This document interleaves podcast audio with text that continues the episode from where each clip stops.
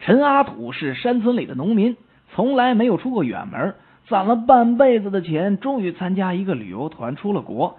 国外的一切都是非常新鲜的，关键是陈阿土参加的是豪华团，一个人住一个标准间，这让他新奇不已。早晨，服务生来敲门送早餐的时候，大声说道：“Good morning, sir。”陈阿土愣住了，这是什么意思呢？在自己的家乡，一般陌生人见面都会问：“啊，您贵姓啊？”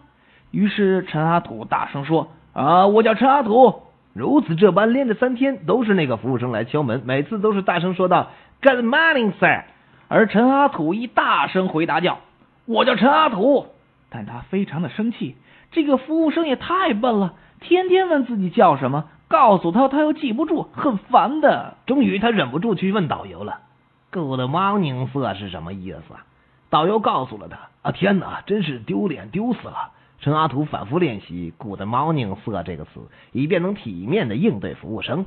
有一天的早晨，服务生照常来敲门，门一开，陈阿土就大声叫道：“Good morning, sir！” 与此同时，服务生叫的是：“我是陈阿土。”两个人在森林里遇到了一只大老虎，一个人就赶紧从背后取下一双更轻便的运动鞋换上了，另外一个人急死了，骂道：“你你干嘛呢？你你你再换鞋也跑不过老虎啊！” 那个人说：“我只要跑得比你快就行了。”